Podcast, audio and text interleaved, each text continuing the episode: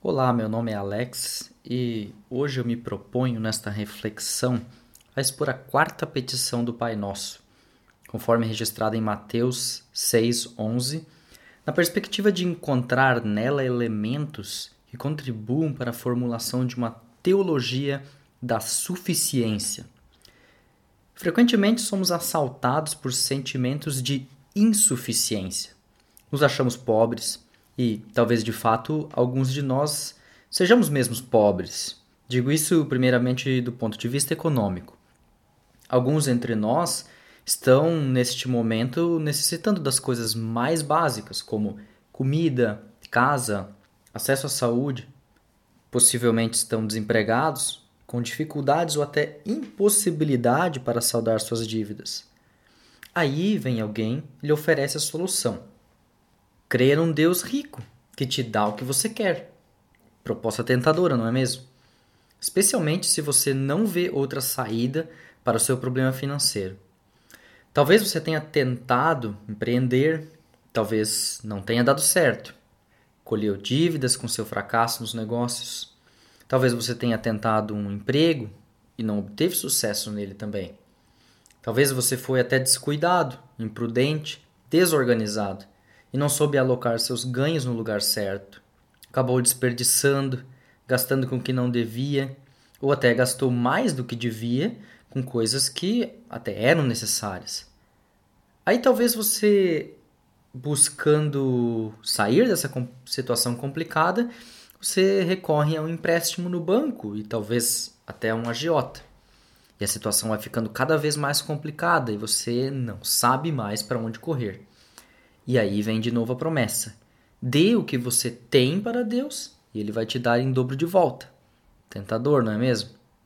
Eu creio que a teologia da prosperidade, esta praga que assola a igreja evangélica brasileira e em boa medida também em países pobres da África, além de ela mesma ser uma promessa mentirosa que Deus nunca fez, é uma promessa tentadora do diabo, uma vez que questiona o ser humano que se encontra sofrendo justamente aquilo que ele mais deseja e espera: sair do buraco, viver melhor, ser rico, lógico, economicamente.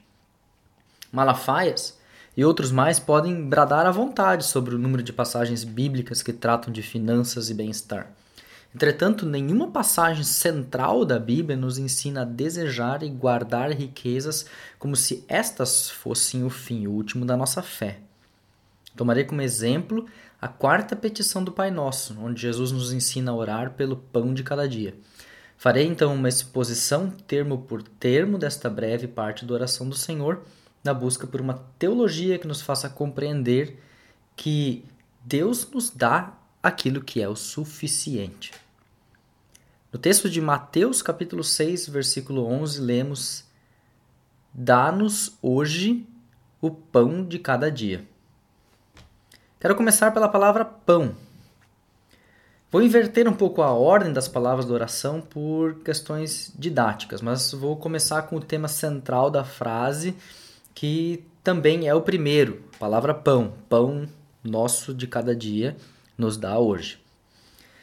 Poderia-se pensar que Jesus está nos ensinando apenas a respeito de alimentos, e talvez uma leitura rasa poderia nos levar a concluir que Jesus realmente estaria ensinando que devemos orar talvez apenas por ter comida na mesa, como se isso fosse um fim em si mesmo.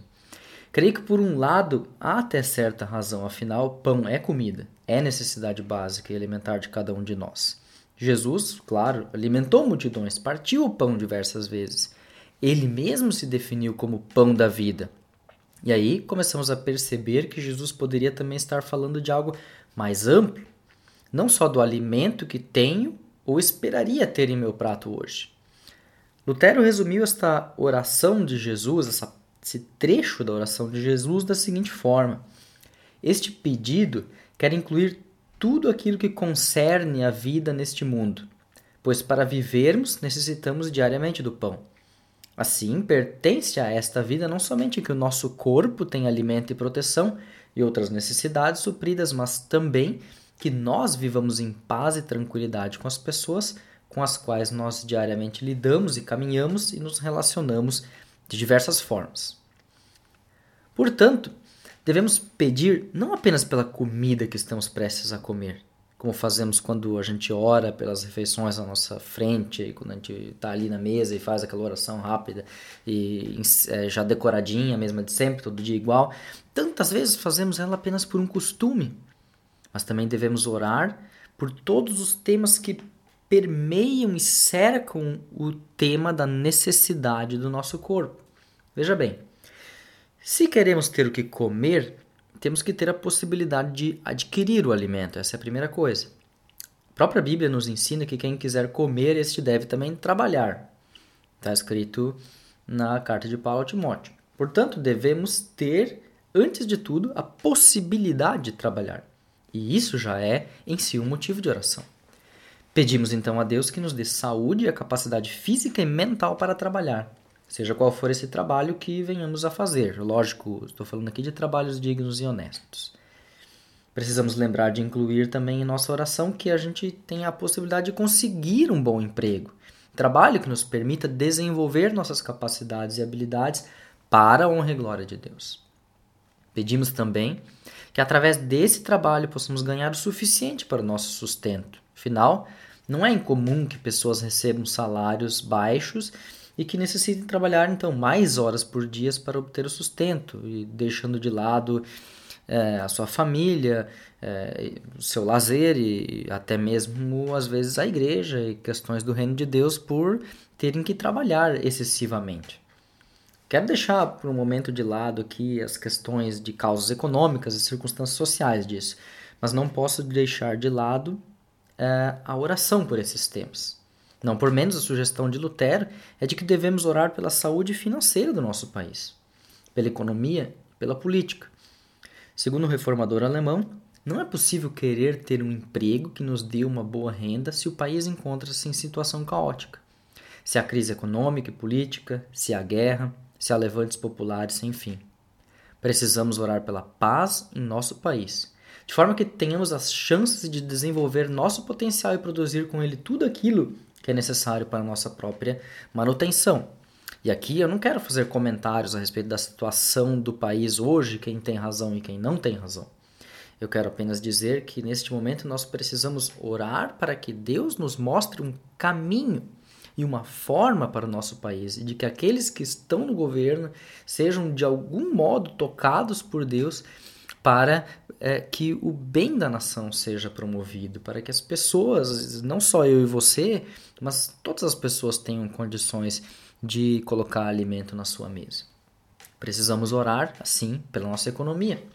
Lembrar nossas orações, presidente do Banco Central, do ministro da Economia, também de líderes globais, nas bolsas de valores, pedir que Deus dê sabedoria aos investidores, que permita que eles é, que eles que são pessoas que influenciam tanto a nossa economia pensem também em como eles podem dar uma contribuição para o bem de todos. Precisamos pedir que Deus os livre da tentação da ganância, de querer tudo para si mesmos, e de que eles reflitam sobre o papel que desempenham no desenvolvimento das nações, e de que eles podem sim dar uma contribuição positiva à sociedade, e aqui não quero dizer que eles são culpados do mal, eu não quero dizer que aqui os ricos são os culpados do mal do mundo e de que os ricos necessariamente são gananciosos. Eu quero pedir que Deus os livre da ganância, em que eles, com sua riqueza, produzam bem para todos. Lembremos também dos proprietários das empresas onde nós trabalhamos, dos nossos chefes, gerentes, diretores, aqueles que lideram e conduzem as empresas, para que elas sigam saudáveis, para que sejam geridas de forma justa e correta, para que promovam renda para ambos, o empregador e o empregado. E se você é alguém que empreende, ore para que Deus te dê ideias, para que Deus te dê sabedoria, para que Deus te dê a visão e a capacidade de discernir o mercado, discernir as situações que aparecem no caminho, para que você uh, possa buscar o conhecimento que efetivamente vai te trazer um, um produto que vai te gerar renda. Ah, mas não nos esqueçamos também de orar pela nossa família. Embora antigamente fosse assim que o homem era responsável pelo sustento da família, hoje não é mais esta realidade das nossas famílias. Temos aí diversas configurações familiares e frequentemente ambos os cônjuges têm uma profissão e estão inseridos no mercado de trabalho. Então, oremos para que Deus conceda sabedoria à família sobre como gerenciar o tempo requerido pelo trabalho com o tempo que deve ser dedicado ao cuidado com a família, com os filhos e sua educação, com o casal e o seu relacionamento, e também com cuidado com os membros mais experientes da nossa família ampliada. Sem a manutenção destes laços e sem estes cuidados, não teremos um ambiente onde o pão pode ser comido em paz, alegria e gratidão a Deus. Há, porém, fatores que independem do governo, como catástrofes naturais. Embora, embora casos como o do Rio Doce sejam causados por mãos humanas, onde a negligência de uma empresa ceifou vidas e destruiu centenas de quilômetros de áreas ribeirinhas, há casos onde não há culpados. Uma chuva muito forte, uma nevasca, granizo, tornados. Oremos a Deus que Ele nos livre de tais catástrofes, que nos proteja e nos permita seguir adiante. Quero agora Quero agora pular um termo, ir direto à palavra diário, palavra, o termo de cada dia. O termo se refere à frequência com que necessitamos do pão. Precisamos do alimento assim diariamente. Isto, embora saibamos que é possível sobreviver até três dias sem água, em casos extremos, até oito semanas sem comida. Porém, estou tratando aqui não de uma situação extrema, de uma exceção à regra, mas de uma situação bem normal. Quem sai diariamente de casa para trabalhar e também quem fica em casa para cumprir suas tarefas diárias ali no lar precisa do alimento que nos dá a força e o suprimento que nos possibilita trabalhar. Precisamos constantemente de comida e bebida, roupa, abrigo, uma casa, entre outras necessidades que poderíamos chamar de básicas, tais como relacionamentos de afeto, a família, os amigos, o cônjuge, segurança, de forma a poder desenvolver em liberdade as nossas potencialidades sem medo. É a própria liberdade que nos possibilita tomar decisões e ter posições. Justiça, de forma que nos sintamos responsáveis pelo que fazemos e saibamos que quem não é responsável será cobrado por isso. Voltando então ao termos que estamos analisando agora, o termo diário de cada dia, quero citar primeiramente uma questão ligada ao entendimento do termo grego utilizado por Mateus. Ao longo da história da interpretação deste texto, várias possibilidades de entender o termo epiúsio foram apresentadas. Tentou-se primeiramente derivar de úsio, usia, o particípio do verbo ser. O sentido seria uma conexão com o termo pão, algo como o pão existencial, o pão que nos mantém vivos. Uma outra opção seria compreender como um advérbio de tempo, que aparece mais bem documentado na literatura grega e quer dizer de amanhã. Neste caso, o sentido seria o pão de amanhã, pão do futuro. Ambas as possibilidades são difíceis. A primeira foi preferida por Orígenes, já que permitia harmonizar com a fala de Jesus de que ele seria o pão da vida. A segunda, porém, precisa ser entendida dentro do seu contexto linguístico, já que o termo está sendo usado em conexão com a palavra hoje. Dá-nos o pão de amanhã, hoje. É a proposta de tradução do biblista Ulrich Lutz. Segundo o especialista, não se trata de pedir algo que pertence ao amanhã antecipadamente, mas trata-se de confiar que o alimento de amanhã estará disponível logo ao levantarmos para trabalhar. Na visão dele, é necessário ter o que comer para poder sair para trabalhar. Assim, seria necessário pedir que Deus nos conceda já hoje o necessário para amanhã. Vou deixar essa questão para ser analisado junto com a palavra hoje no próximo tópico. Eu quero abordar agora uma outra visão a partir de uma literatura judaica que pode nos ajudar a compreender melhor essa questão. Os discípulos do rabino Shimon ben Yochai perguntaram a ele certa vez: Por que o maná não era enviado de uma vez só ao ano aos israelitas? Ele respondeu: Eu vou lhes contar uma parábola. Com que podemos comparar? Com um rei de carne e sangue, para nós carne e osso, que tinha um filho. Ele estabeleceu a sua porção na divisão de alimentos anualmente, e o filho agradeceu ao pai apenas uma vez ao ano. Então o pai resolveu estabelecer a divisão de alimentos diariamente. Assim, o filho agradeceu ao pai diariamente.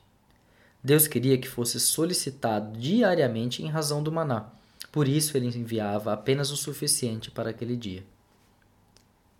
Queridos, Deus quer nos ensinar a nos darmos por contente, a sermos satisfeitos, a reconhecermos que temos o suficiente para viver. Se não aprendermos a arte de estarmos satisfeitos, acabaremos por fazermos pouco caso daquilo que Deus nos dá. Esta é uma das razões por que a teologia da prosperidade cresce no Brasil e demais países pobres da África e América. Não estamos satisfeitos com o que temos. Alguém certa vez disse que a teologia da libertação queria ensinar os pobres a se tornar ricos através da luta destes mesmos. Aí veio a teologia da prosperidade e disse que eles poderiam ser ricos apenas sacrificando dinheiro. Ambas as teologias falham na minha posição. A da libertação, primeiro, por acreditar que o pobre por si mesmo, pela sua própria força, pode mudar tudo e promover uh, uma mudança radical na sociedade através, na verdade, de uma desavença, uma luta de classes que, embora pareça evidente e justa, nada mais é do que colocar um contra o outro na sociedade, como se os pobres fossem mais justos e mais dignos nessa situação. Também falha a teologia da prosperidade, por uma razão mais simples. Deus não se comprometeu com as promessas que eles fizeram. Embora um ou outro de fato enriqueça, não há uma relação direta entre oferta e bênção material. Ao menos para os pastores, estes sim recebem, recebem, recebem. Se eles ofertam, eu tenho minhas dúvidas. Bom, os pastores da prosperidade eu creio que prosperam. Agora, as pessoas que creem na teologia da prosperidade, não necessariamente. Mas vou deixar de lado essas críticas por um momento e procurar focar é, diretamente em algo que tange nós mesmos. No livro de Provérbios lemos: Não me des nem pobreza, nem riqueza, dá-me apenas o alimento necessário. Senão, tendo demais, eu te negaria e deixaria e diria: Quem é o Senhor? Se eu fosse pobre, poderia vir a roubar, desonrando assim o nome do meu Deus. Provérbios 30, 8 a 9. Ao observar esse texto, me vem à mente a questão: por que pedimos? E como a teologia da prosperidade prega exigirmos ou decretarmos que Deus nos dê coisas de que nem mesmo precisamos? Qual a razão para que a gente queira e deseje tanto luxo? Eu só conheço uma resposta. Luxo e riqueza satisfariam nossa ganância. Na verdade, não satisfazem. Pois quem é ganancioso, quanto mais ele tem, mais quer ter. É por isso que Tiago nos ensina: quando pedem, não recebem, pois pedem por motivos errados, para gastarem seus prazeres. Capítulo 4, versículo 3. A oração do Pai Nosso, especialmente na quarta petição, é um antídoto para a oração gananciosa, pois nos ensina a diariamente pedir de Deus aquilo que necessitamos. Ela nos ensina a vivermos satisfeitos com o que temos a compreender que já temos o suficiente. E mesmo que você ache que economicamente você ainda não tem o suficiente, quero deixar uma palavra de Paulo para pensarmos adiante. Aprendi o segredo de viver contente em toda e qualquer situação, seja bem alimentado, seja com fome, tendo muito ou passando necessidade. Tudo posso naquele que me fortalece. Filipenses 4, versículos 12 e 13. Agora, diretamente conectado ao sentido, sentido do termo diário está o termo hoje. Ele expressa tempo. Quando precisamos do pão? E a resposta é clara: hoje. É hoje que precisamos do pão. Apesar da exegese acadêmica nos mostrar que linguisticamente é mais provável que a oração peça hoje pelo pão de amanhã, precisamos compreender que no contexto imediato Jesus quer nos libertar da preocupação com o dia de amanhã. Então, precisamos unirmos esta petição com a fala de Jesus alguns versículos adiante, onde ele diz: Não se preocupem com o amanhã, pois o amanhã trará suas próprias preocupações. Basta cada dia o seu próprio mal. Compreendo que Jesus nos ensina a não nos preocuparmos com o amanhã. Seria então uma oração que pede pelo pão de amanhã já hoje uma preocupação com o amanhã? Penso que não necessariamente. O biblista Lutz afirma, em consonância com alguns escritos judaicos, de que a oração do Pai Nosso seria uma oração para a ceia da noite. Nesse caso, faria sentido a conjectura dele. Naquela noite, pedir que o café da manhã já fosse concedido por Deus. Como a questão é exegeticamente complexa, sugiro nos segurarmos naquilo que está claro, de acordo com o princípio de Lutero, de que as passagens mais claras ajudam a compreender as passagens mais difíceis. Sendo assim, se Jesus nos ensina a não nos preocuparmos com amanhã, com o futuro, pois Deus alimenta os animais, sustém a criação e tudo sem que ela peça por isso, quanto mais não alimentará os seres humanos criados à sua imagem e semelhança. Jesus quer que aprendamos a não nos preocupar com amanhã, com depois de amanhã, com o mês que vem, com o ano que vem. Jesus quer que nós descansemos nele. E é claro que podemos e devemos fazer planos, sermos previdentes, cuidar que nada falte aos que estão sob nossa responsabilidade. Porém, isso não deve nos tirar o sono ou o sossego. Devemos confiar que o necessário Deus proverá.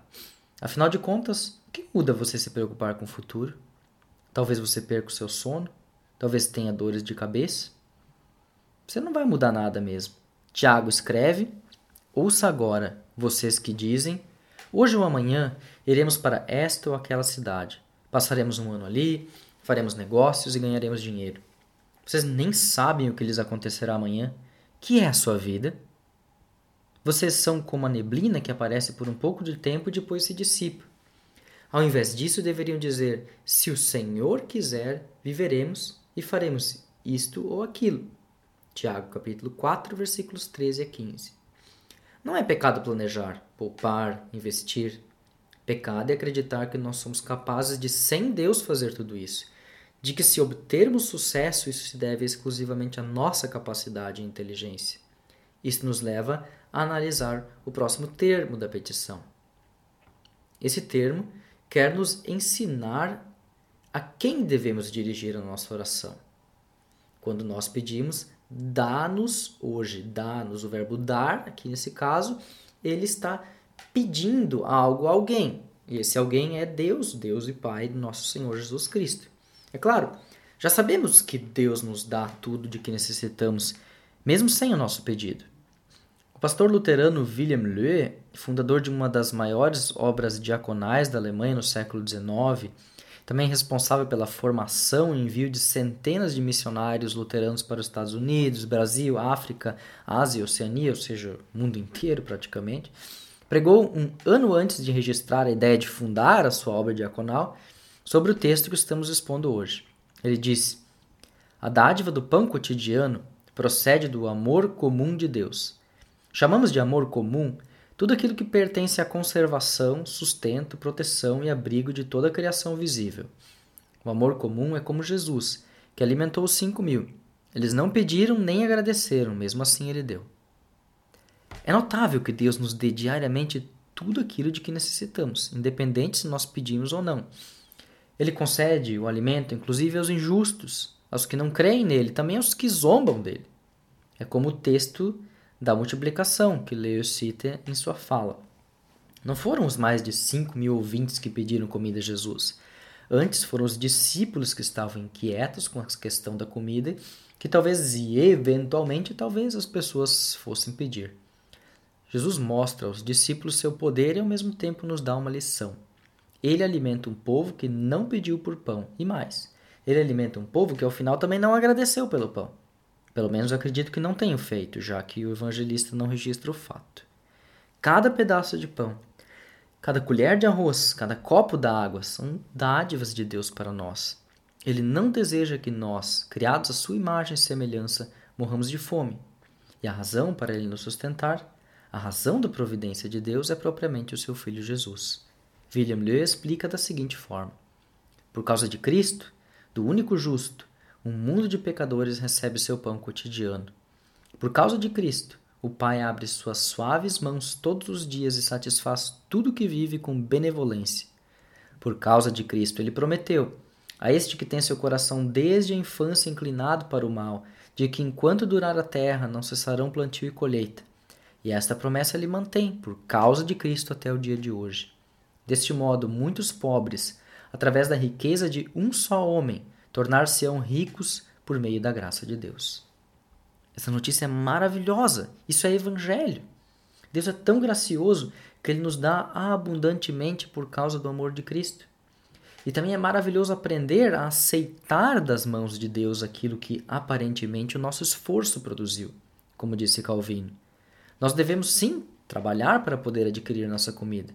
Porém, saúde, emprego, capacidade para tal são dádivas de Deus. E até mesmo o dinheiro e a comida que recebemos e compramos são dádivas de Deus. Não é nosso, não foi feito por nós mesmos. Tudo é dele. É isso que Calvino quer dizer com aceitar ou reconhecer que aquilo que aparentemente nós produzimos, no final das contas, vem mesmo é das mãos de Deus. E o que devemos fazer então? Sejamos gratos e reconheçamos que tudo vem das mãos de Deus. Que a gente saiba mostrar nossa gratidão de forma concreta, seja ela ofertando, orando ou se engajando em projeto de desenvolvimento, de luta contra a pobreza, contra a fome, ou em projetos de educação, por exemplo. Que a gente saiba estender a nossa mão a quem está pedindo, precisando de ajuda. Talvez até há pessoas na nossa igreja que precisam de amparo, talvez seja um vizinho, um familiar seu, um conhecido, alguém que passe pelo seu caminho que necessita de ajuda.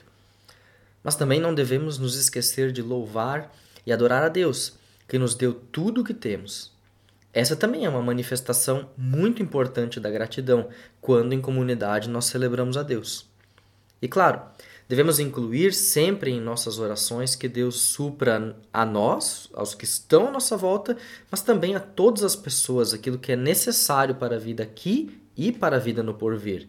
E dessa forma, todos possamos é, de fato ter uma vida em abundância. Quero concluir essa exposição com o termo nosso. A oração fala do pão nosso. Ela não fala do meu pão, mas do pão nosso. Isso tem um sentido, pois Deus quer nos ensinar de que não vivemos sozinhos neste mundo, mas de que devemos olhar para o nosso próximo. Jesus não está nos ensinando uma oração individualista, autocentrada, egoísta.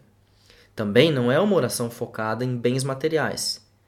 Antes de tudo, se trata neste pedido de necessidades que todos e cada um de nós temos. Por isso, não podemos perder de vista o nosso próximo. O amor comum de Deus se mostra concreto através de nossas ações no mundo. Quando alimentamos o faminto, estamos mostrando a ele que Deus o ama. O amor de Deus se torna concreto e palpável através da ação cristã no mundo. Eu citei nesta exposição diversas vezes reflexões do pastor William Lea. Falei do amor comum, algo muito parecido com o conceito de graça comum da teologia reformada. Porém, o acento é, em Leu não está na revelação, mas na ação de Deus para com o homem. E esse conceito de Leu se mostrou bem prático logo um ano após ele ter pregado a respeito dele. Werner Ost, biógrafo de Leu, escreveu assim: Já podemos encontrar em 1836, um ano depois da pregação, então, no Diário de Lê, pensamentos a respeito de uma entidade diaconal. Seria de se admirar se Lê não tivesse percebido esse movimento e as necessidades da sua época e os carregado em seu coração. A preocupação com os imigrantes que entre 1831 e 1900 deixaram a Alemanha em busca de oportunidade nos Estados Unidos somaram quase 5 milhões de pessoas. E Lewis se preocupou muito com eles, aqui o meu adendo, tanto que foi uma, uma das primeiras pessoas na Alemanha que se preocupou em enviar pastores para os Estados Unidos para atender a necessidade dessas pessoas que estavam lá é, efetivamente sem pregadores, sem alguém que lhes comunicasse o evangelho, possibilitando assim o surgimento de uma das grandes denominações luteranas é, nos Estados Unidos, que é a Igreja do Sino de Missouri. É, Continuando então aqui na biografia do Lê, é, o autor diz assim: também o trabalho na comunidade indicava o quanto ele se ocupava com as questões práticas das pessoas. Ele fundou em Neuendettelsau uma sociedade de enfermagem, depois uma creche e então em 1850 uma sociedade feminina. O objetivo de Lê era reinstituir o ministério diaconal dentro da igreja, conforme descrito no livro de Atos. Então, é, isso fica claro na forma como que ele interpretava o texto bíblico, especialmente quando ele refletiu esse quarto pedido do Pai Nosso. Em 1854, o Estado da Baviera autorizou e fundou a Diaconia de Neuendettelsau, que é hoje uma das maiores obras diaconais da Alemanha e a maior no estado da Baviera. Concluindo, quarto pedido do Pai Nosso prepara o caminho para uma teologia da suficiência. Nós temos o suficiente. Nós já vivemos bem. E o que Deus espera de nós, então? Que nós incluamos em nossas orações o pedido para que o pão não falte a ninguém. Que nos engajemos para que as necessidades físicas e espirituais das pessoas sejam supridas que reconheçamos que tudo vem das mãos de Deus e que nós devemos ser gratos a Ele por isto. Que nós aprendamos a viver na dependência da bondade de Deus e que nós nos demos por satisfeitos com aquilo que Deus nos concede. Que nós aprendamos a dividir e que reconheçamos que, como igreja, como comunidade, podemos fazer muito mais do que sozinhos pão nosso de cada dia nos dá hoje, Senhor. Amém.